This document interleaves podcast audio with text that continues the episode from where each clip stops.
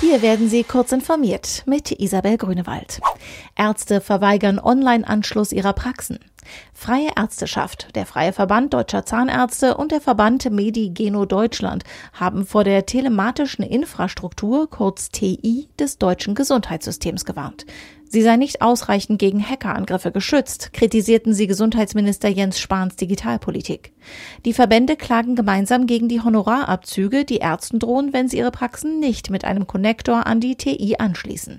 Ein Kritikpunkt ist, dass es keine Pentests gibt, mit denen die Sicherheit des Anschlusses von Praxen an die TI getestet werde. Polizei hebt größten Drogen-Online-Shop aus. Der Polizei ist ein großer Schlag gegen die Drogenkriminalität in Deutschland gelungen. Wie das Bundeskriminalamt und die Generalstaatsanwaltschaft Frankfurt mitteilten, wurde der deutschlandweit größte Drogen-Online-Shop Chemical Revolution nach monatelangen Ermittlungen abgeschaltet.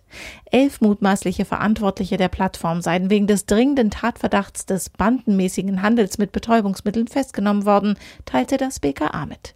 Neben dem eigenen Online-Shop sollen sie auch über den Online-Marktplatz Wall Street Market im Darknet Drogen Drogen angeboten und verkauft haben.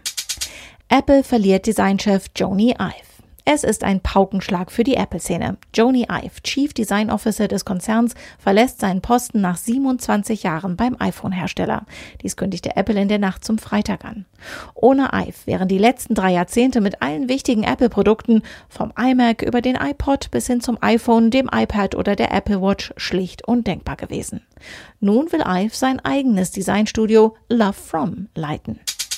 Twitters Regelwerk bekommt Politikerparagraphen. Twitter hat eine Ausnahmeregel für ausgewählte Politiker eingeführt. Verstoßen deren Tweets gegen die Nutzungsbestimmungen, bleiben sie dennoch auf Twitter abrufbar, wenn das nach Einschätzung Twitters im öffentlichen Interesse ist.